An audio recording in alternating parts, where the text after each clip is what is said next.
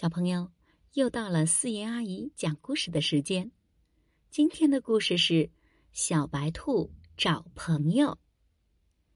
大家都夸小白兔长得十分可爱，它慢慢的骄傲起来。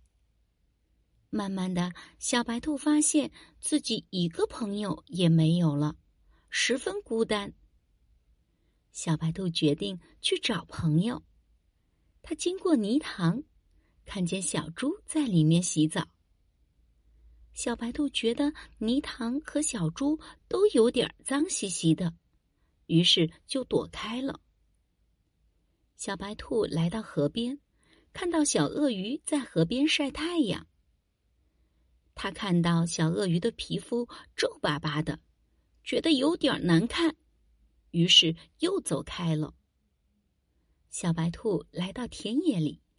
看到小青蛙正在捉虫子吃，小白兔觉得小青蛙伸出舌头吃虫子的样子有点吓人，就再次走开了。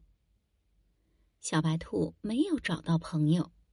牛伯伯说：“多发现别人的优点，你就能找到朋友了。”小白兔又重新去找朋友，这次。